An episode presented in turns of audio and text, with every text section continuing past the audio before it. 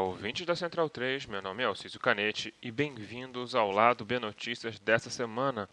Esse é o nosso semanário de notícias com a proposta de cobrir assuntos que merecem uma abordagem própria e diferente da qual fazemos no tradicional programa de sexta. Os outros amigos painelistas de sempre estarão aqui eventualmente trazendo suas análises, mas para ouvir nossas opiniões e debates, se ligue em nosso programa tradicional. Nesse episódio, vamos falar com Karen Santos, candidata vereadora pelo PSOL em Porto Alegre, e teremos também a coluna de Tábara Garcia. Segue a quarentena.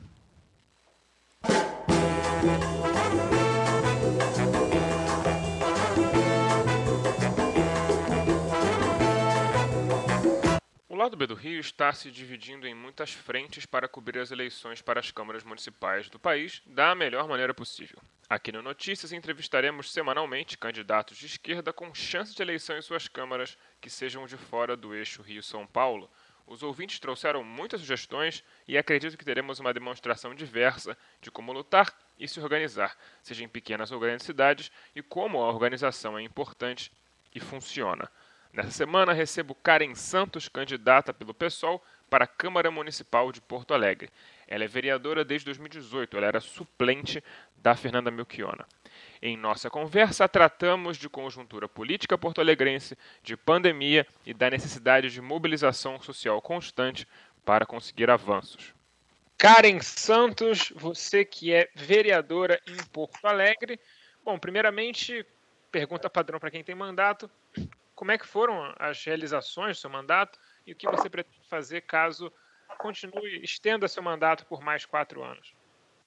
Então, foi bem complicado, né, assumir uma cadeira dentro de um parlamento bem reacionário e com o governo, que aqui é o governo marquesano, é um governo tucano, que tinha maioria, foi bem bem complicado o primeiro ano, e o segundo ano a gente enfrentou uma pandemia e que também o nosso papel ali de vereadores, né, do legislativo ficou bem secundarizado, porque boa parte das decisões partiram do executivo por decreto, né? Então, uh, acho que é entender assim o que é estar dentro do parlamento dentro de um momento tão grande de crise econômica, mas de crise política, né, em que as mediações, as margens de conciliação, né, de dar muitas vezes os anéis para não perder os dedos no âmbito de lutas, de greves, uh, ficaram bem reduzidas, assim, sabe? Então, muitas derrotas, uh, esvaziamento político daquele espaço, esvaziamento no sentido de movimentos sociais, de trabalhadores, de pessoas que estavam tendo os seus destinos modificados a partir daquelas votações, assim, e quando se, havia algum tipo de pressão popular, uma, uma desmoralização muito grande por parte dos políticos da própria presença daquelas pessoas naquele espaço, né? Então, é tudo bando de vagabundo, não tem o que fazer, são pão com mortadela do PT e do PSOL. Então, um povo muito hostilizado. Aqueles e aquelas que ainda se dirigiram a tal casa do povo dentro desse um ano e dez meses no qual eu estive vereadora, eu percebi uma hostilidade muito grande por parte dos políticos, né, da Câmara, em relação à presença do, do povo ali e muitas derrotas, assim, no sentido de do, da correlação de força que estava estabelecida. Então, tentar atacar, excluir progressivamente a, a função dos cobradores, dos guardadores de veículo, para na sequência colocar os paquímetros, dos ambulantes, uh, várias votações, assim, além dos servidores públicos, né, que eu acho que é de, de norte a sul, eu percebi uma fragmentação muito grande, assim, das, das lutas, né, das demandas, uh, e ao mesmo tempo uma unificação muito grande no sentido das derrotas, assim, sabe? O nosso povo foi sendo paulatinamente derrotado em cada setorial, em cada categoria, assim. Então, eu sempre digo para as pessoas que têm às vezes muita esperança no, parlamento, no voto, muitas vezes quase com um fetiche pelo aquele espaço tido como espaço legítimo de poder, de decisão. Boa parte das decisões já são tomadas antes mesmo das sessões começar. Né? Então é muito difícil tu conseguir mudar a correlação de voto ali no próprio plenário. A pressão popular é o fator X, é fundamental, e nesse um ano e dez meses a gente percebeu essa apatia muito grande do nosso povo trabalhador, ou greves que foram né, sendo derrotadas, isso também tendo um impacto moral né, na nossa classe, assim, e colocando sempre a importância das pessoas entenderem que eles passam enquanto uma mesa de negociação de quem tem poder econômico na cidade. Então, o setor imobiliário, o setor financeiro, o setor do comércio, negociando os rumos da cidade, sabe? Não é um espaço muito democrático e muito popular, assim, então eu acho que para o próximo mandato a gente está tentando trabalhar muito essa consciência crítica política do nosso povo em relação a essas instâncias, né? O judiciário, o executivo, o legislativo. Muitas vezes o nosso povo, ele, enfim, a nossa tradição política é remeter as decisões a esses espaços e que são espaços que nessa crise a gente vem percebendo um, um endireitamento, um distanciamento muito grande da, da realidade do povo trabalhador e eles cumprindo um papel muito grande de criminalização, de coerção, desmoralização dos nossos, né? Então, eu acho que para além de entrar naquele produtivismo, proporei leis, fiscalizarei, eu acho que também o papel do político militante, né, no qual a gente se enquadra assim, enquanto campanha do povo que batalha, é desenvolver essa consciência crítica política nos nossos para entender o que é o parlamento. Entendo, não, com certeza. É, bom, você falou de uma correlação de forças muito desfavorável, mas a direita em Porto Alegre veio às urnas ultra fragmentada. O próprio Marquesan, que tenta a reeleição, não inspira assim grande amores do eleitorado porto-alegrense. e quem está liderando as pesquisas é uma, uma mulher de esquerda que, embora não seja do seu partido, imagino que seria uma prefeita muito mais agradável de lidar do que o Marquesan. A pergunta que fica é, e até para contextualizar para todo o Brasil, há um otimismo em relação a fazer uma bancada muito mais de esquerda e ter um governo, uma, uma prefeitura de esquerda em Porto Alegre, ou a coisa ainda parece um tanto quanto distante? Olha, acho que o problema da cidade não é um problema de gestão. Até Porto Alegre não está deslocado do que é o nosso estado, que vai seguir sendo governado pelo Eduardo Leite, e a nossa nação, que, serve, que sai com um presidente né, genocida, um presidente protofascista, enfim, tem vários tipos de caracterizações assim para enquadrar o que, que significa o governo Bolsonaro, a base bolsonarista no, no, nosso cotidiano, sabe? Então, eu acho que é isso, tendo uma, uma um segundo turno com uma Manuela e um, um, um dessas, dessas correntes aí que estão fragmentadas dessa direita, não significa que a gente não vai ter alguns embates, assim, né, para o ano que vem. É isso que a gente está tentando alertar as pessoas, né? Não é só uma questão do voto, da democracia, de vai lá e resolve por mim, né? A gente vai ter algumas pressões e a gente vai ter que compartilhar o poder, pensar as decisões de que cidade nós queremos, não se trata somente de acesso, né, aos direitos, mas que tipo de concepção desses direitos a gente quer, porque não queremos terceirizados, não queremos parcerias públicas privadas, não queremos a lógica que está sendo implementada, rebaixando a qualidade do trabalho para garantir direitos precários para as pessoas.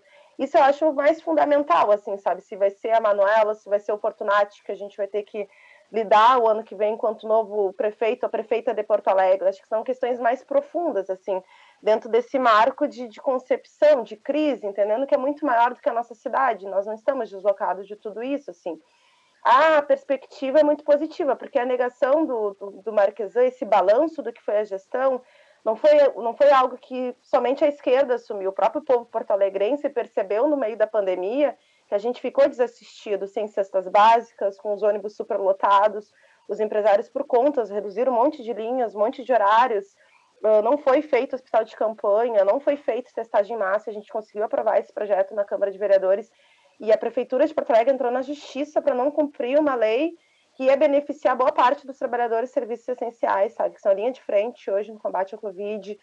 O prefeito ele pegou grana da saúde, do Fundo Municipal de Saúde, sem autorização do Conselho, para fazer publicidade, para dar para a RBS, para a SBT, para a Record, para dizer que a cidade estava bem. Então, foi um prefeito que foi se queimando sozinho com a população, com, com os partidos né, da sua própria base, que deram sustentação, porque eles podem ter divergência com a forma do, do Marquês atuar, que é um governo que não dialoga nem com essa base, né, nem com seus vereadores, assim. Mas acho que foi, foi a gota d'água para desfacelar e a gente ter uma, uma pluralidade tão grande hoje de candidaturas de direita foi justamente as emendas impositivas, né, que foi um, um, uma iniciativa, né, que até a primeira vez na história da Câmara de Vereadores que a gente ia poder destinar parte do orçamento para demandas concretas que cada vereador teria direito ali de estipular e organizar. E acho que a partir do momento que os vereadores perceberam que a gente estava na véspera da eleição e as emendas executivas não iam ser cumpridas por parte do governo, que daí a gente conseguiu ter a tal da correlação de força para acatar o pedido de impeachment que veio de um setor da nossa burguesia local.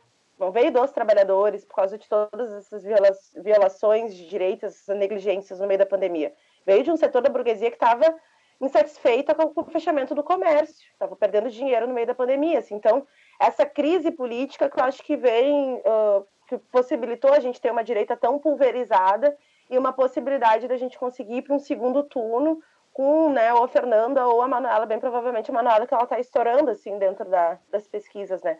Mas, de novo, acho que o nosso problema não é só de gestão, né? Não é só um problema de se vai ser a Manuela se vai ser a Fernanda. Eu acho que como é que a gente consegue uh, entender o que é a crise econômica, civilizatória, humanitária, sabe, climática, que o nosso país, não só o nosso país, mas, enfim, está se expressando no nosso país uma forma de um desemprego brutal, sabe? Eu acho que são questões assim que a gente vai ter que pensar, que estão na ordem do dia. A gente vai assumir uma cidade quebrada o ano que vem. E eu acho que é, é, é, isso que a gente tem que pensar, do ponto de vista de um programa de esquerda. Como é que a gente vai fazer para gerar emprego, para distribuir renda, para ir para cima dos devedores de IPTU, de SSQN, sabe? Uma campanha que arme as pessoas para conseguir identificar os seus inimigos, sabe? Que hoje estão saindo dessa crise aí com lombo liso.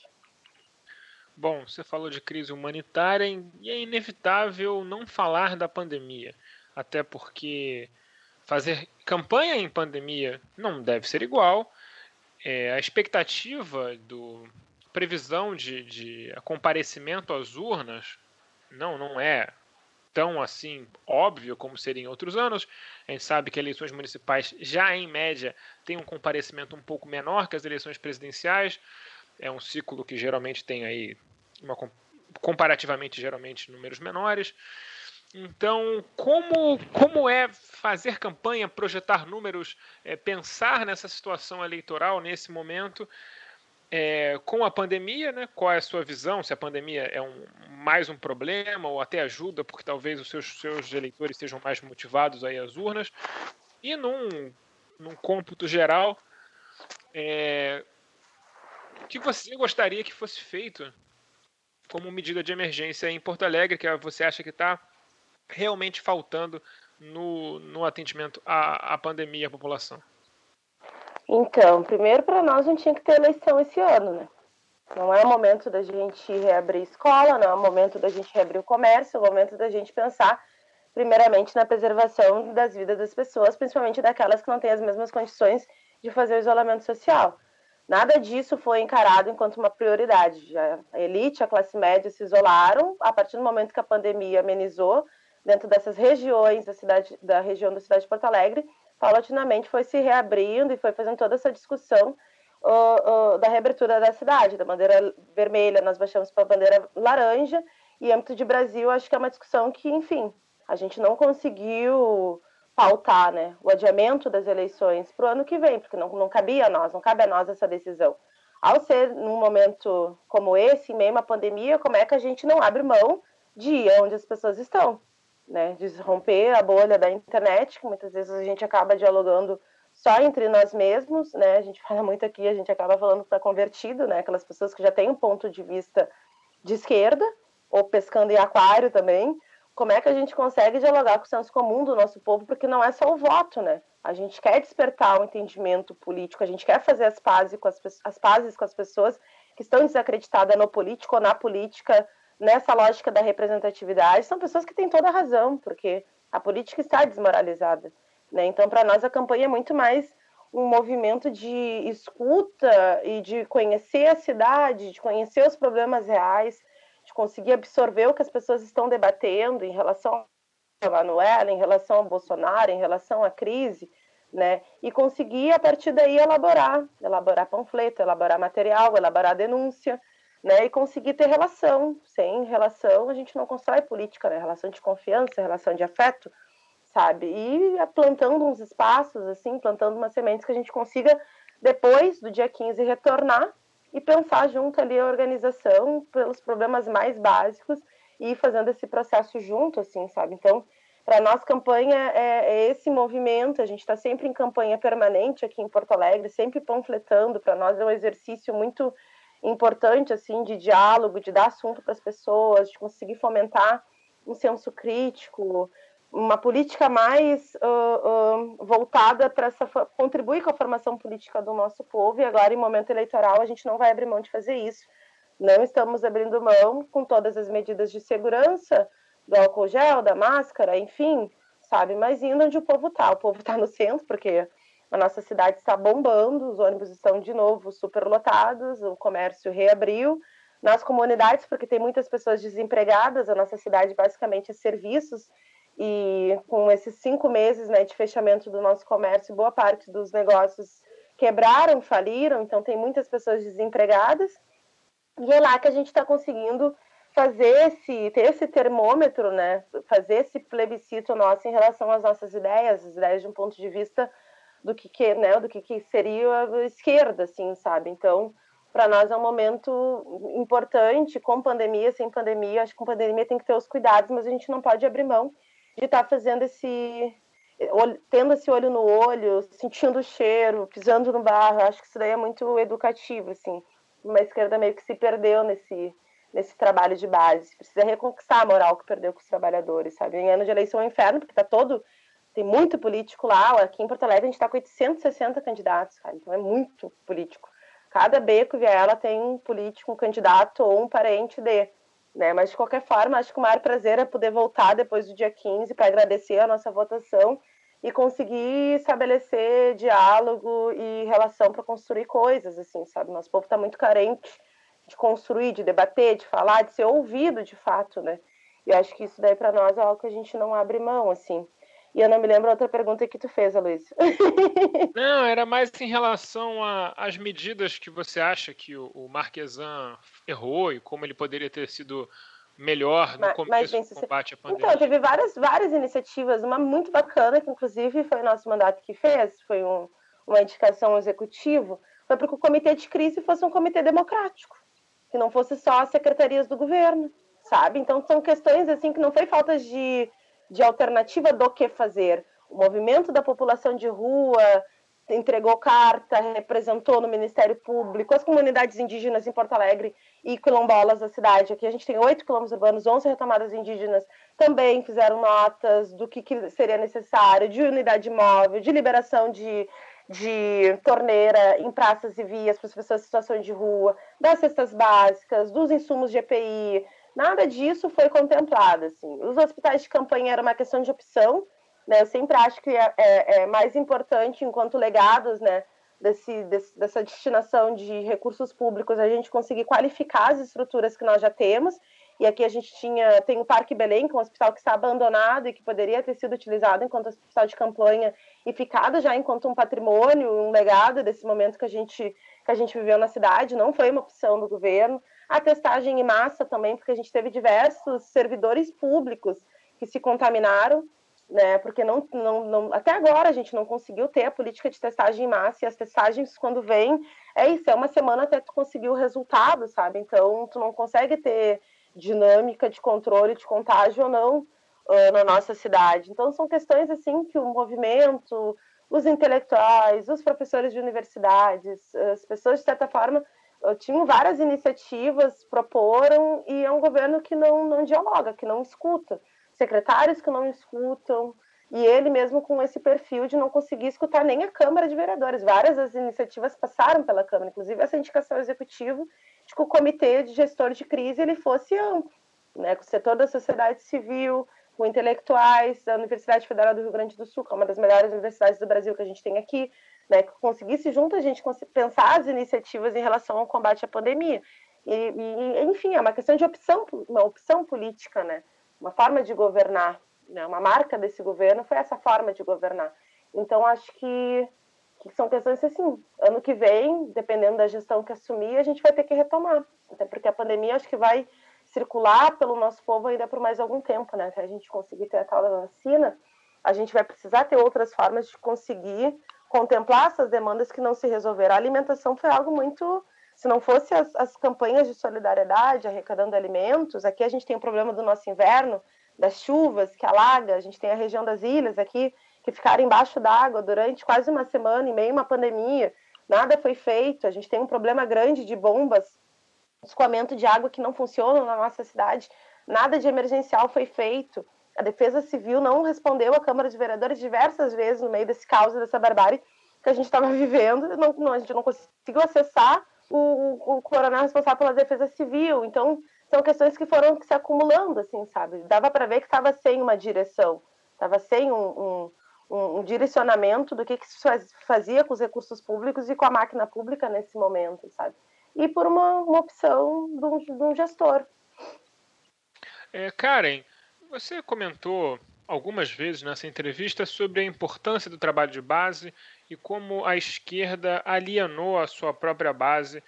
Em grande parte, a gente provavelmente estamos pensando na mesma coisa, né? E como o PT alienou a sua base enquanto garantida. É, bom, como como você aborda essa questão de trabalho de base, como é que são suas iniciativas e de onde é que veio sua militância, para quem não te conhece, conhecer um pouquinho melhor hoje? Olha, acho que fica estar na base, né? Eu acho que justamente a gente conseguir estar atento para as lutas que o nosso povo faz.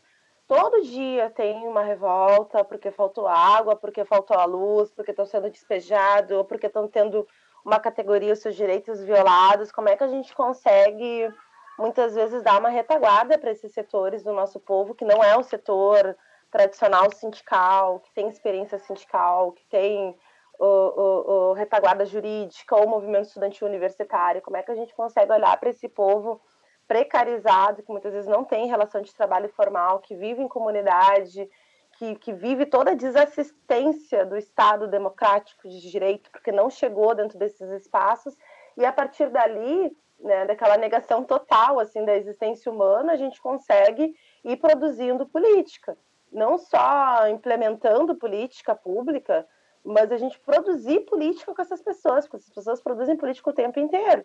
Não tem casa, tu ocupa, não tem luz, tu faz o gato, não tem água, tu puxa o cano. Aqui em Porto Alegre hoje a gente estava rindo que uma das propostas do governo Marques era colocar tomada para as pessoas carregarem o celular nas paradas de ônibus, né? A gente tirou uma onda, assim, tipo, isso é inviável, né? Pela questão dos índices de assalto e de violência. E aí, hoje, caminhando lá pela Mapa, que é uma comunidade da Zona Leste, o pessoal achou uma parada que os caras fizeram um puxadinho do fio e colocaram a tal da tomada na parada, sabe? Então, nem o prefeito conseguiu dar cabo da promessa de campanha e o povo foi lá e teve essa, né? Não, não é possível executar. Como é que a gente utiliza essa proatividade das pessoas para resolver os seus problemas e consegue potencializar no sentido de construção de um projeto de cidade, de sociedade, que a galera consiga debater o orçamento, não só as migalhas do orçamento participativo, a qual elas foram educadas, né, e disputar comunidade contra comunidade, se ia ser o valão, a canalização ou se ia ser o asfalto. Como é que a gente consegue pensar o grande orçamento da cidade? Os 8 bilhões, eu acho que está previsto no orçamento anual. Como é que a gente consegue debater as prioridades do gestor? Tem dinheiro para os bairros nobres, para a Orla do Guaíba, Agora a gente vai ter a maior pista de skate da América Latina aqui na nossa orla, vai ter uma, uma roda gigante que é 80% do tamanho da de Londres, e ao mesmo tempo que tem comunidades que estão há 20, 30 anos com esgoto passando na frente da sua casa e quando chove alaga, sabe? E as pessoas estão revoltadas, estão desacreditadas no sentido de, de entender a sua força dentro desse processo todo. Pô, eles têm uma força do caramba, eles que trabalham, eles que pagam impostos, eles que sustentam essa cidade mas estão desorganizados, muitas vezes foram educados a disputar né, pequenos espaços de poder dentro de uma associação, dentro de um clube de mães, dentro de uma igreja, dentro de um terreiro. Como é que a gente consegue avançar um pouco mais assim nessas, nessas contradições do cotidiano que muitas vezes são produzidas nem são por eles mesmos, mas são produzidas esse individualismo, essa competitividade, essa ostentação. Como é que a gente consegue avançar nesses entendimentos de que, que os nossos problemas eles são produzidos, né? São opções que nem a gente colocou, né? Que são do governo Marquesã em meio à pandemia. Não foi falta de alternativas, foi uma opção. A necropolítica é uma opção. A cidade de Porto Alegre ser tão segregada do jeito que é, é uma opção, né? É uma forma de gestão, não é só negligência. Eu acho que, que esse é o despertar que eu acho que convoca as pessoas para fazer parte, sabe? Não é só voto em mim, que eu vou lá e vou resolver por vocês. Eu não quero substituir o movimento, pelo contrário, eu sozinha lá não vou fazer nada, sabe? Eu acho que conseguir mostrar isso para as pessoas, assim, sabe? O poder que elas têm no sentido do, do, da pressão. O político se caga de medo de povo, sabe? Tanto que eles não estão pisando agora nas comunidades porque sabem que estão devendo. sabe? Então, acho que esse é o trabalho de base cotidiano, não só em época de eleição, que está faltando, está faltando e muito. Porque estão fechando escola, estão fechando unidade de saúde, os bus seguem lotados, enfim, vamos esperar a próxima eleição para resolver, sabe? Acho que, acho que não, acho que isso está tá muito equivocado. E qual foi a outra coisa que você tinha me perguntado? Ah, eu nem lembro mais. Ah, foi de onde, Desculpa, de onde, é da onde é que veio sua militância? Da, da onde você se criou para entrar na política e tal? Ah, bato fé. Momento estudantil. para tentar não me passear também. Bom, já que você foi super sucinta, Karen Santos não pode pedir voto, mas pode deixar o seu recado final. Dá um recado final assim do nada, né? Uma palavra de esperança depois de tanta coisa que eu falei de tragédia. Cara, eu acho que é isso, assim, olhar a crise como uma oportunidade da gente reaprender a fazer política, reafirmar compromisso com os nossos, ter organização, não ter vergonha de dizer que é militante. Militante é aquele que muitas vezes é isso, não é o, que quer fazer a carreira política ou que ganha para militar, é muitas vezes aquele que tira a grana do bolso para ir construir um projeto porque acredita, sabe? Eu acho que botar fé naquilo que a gente constrói, naquilo que a gente faz.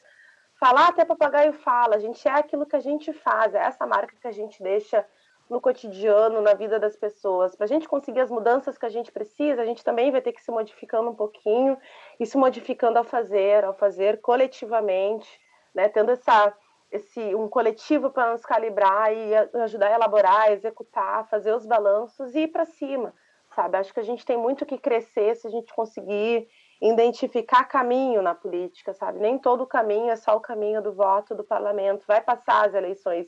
E o que, que a gente deixou para o nosso povo, sabe? Que compromisso, que propósito a gente firmou né, com todo esse povo que está desacreditado e está sendo disputado pelas igrejas pentecostais, né, pentecostais que estão lá no cotidiano fazendo esse trabalho de base, sabe? Então acho que podemos sim reclamar, a situação está muito difícil, a tendência é piorar, mas também tem muito o que fazer, assim, sabe? E eu acho que isso que me encanta na política, né? A gente identificar os problemas, mas, pá, sabe, tem muita coisa que a gente pode contribuir para fortalecer um, um, movimento, um campo de luta, sabe? Necessário para a gente enfrentar o bolsonarismo, necessário para a gente enfrentar qualquer governo que queira mexer no que é nosso, né? Nos nossos direitos, assim. Então, sei lá, um pouco isso que eu queria trazer para vocês. Faço parte do coletivo Alicerce.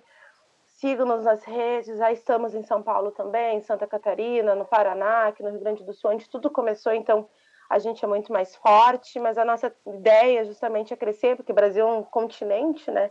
E não dá para a gente pensar política só do lado sul do mapa, né? A gente também tem que ouvir e calibrar muito daquilo que a gente está elaborando com o resto do país. Então, nos sigam nas redes, acompanhem a nossa luta e vamos para cima.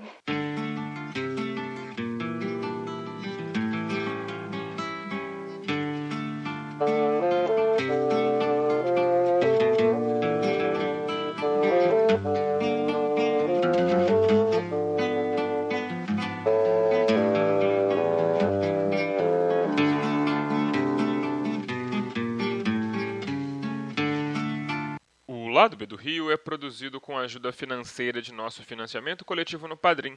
Se você gosta de nossos programas e quer que continuemos a produzir cada vez mais e melhor, considere se tornar um apoiador você também.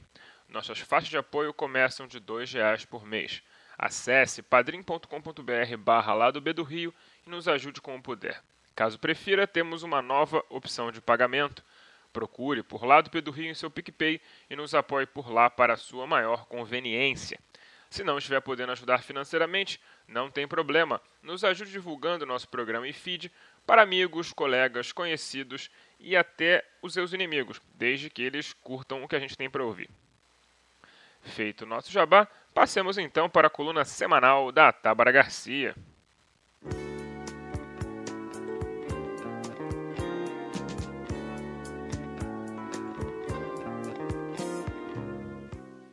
Venci o Covid.